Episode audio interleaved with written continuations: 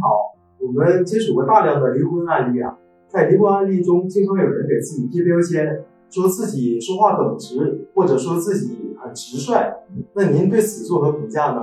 哦，确实呢，由于离婚引发的心理问题很多，来访者当中不少都是有着离婚经历的。那么，我们也听到了很多人给自己贴标签。说话耿直啊，我性格很耿直啊，啊，为人很直率啊，给人一种暗示，好像这个人很真诚。实际上，这是一种错误的理解。所谓的说话耿直、直率、性格耿直，它本质上是一种自私自利过度人格，是一种心理问题，甚至可以称为一种轻度的心理障碍。什么叫说话耿直直率？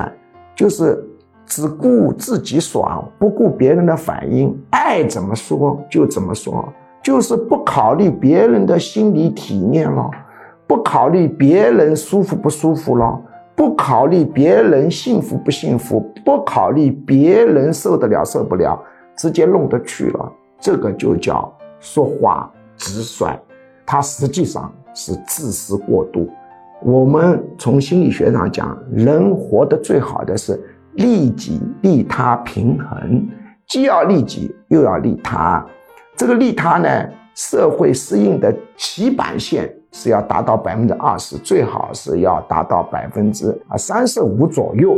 当然，利他过度也会造成心理问题，但是利他过少、利己过度也会造成心理问题。但是要注意啊，这百分之二十的利他。不包括对孩子好，对有血缘关系的人好，对有血缘关系的人好，是我们基因的一种自我保护反应，它是属于利己的范围。所谓的利他，就是要剔除对血亲好之外的你利他的行为，占到没占到你百分之二十，这是一个社会适应线，没有达到社会适应线，就会产生很多的麻烦困难。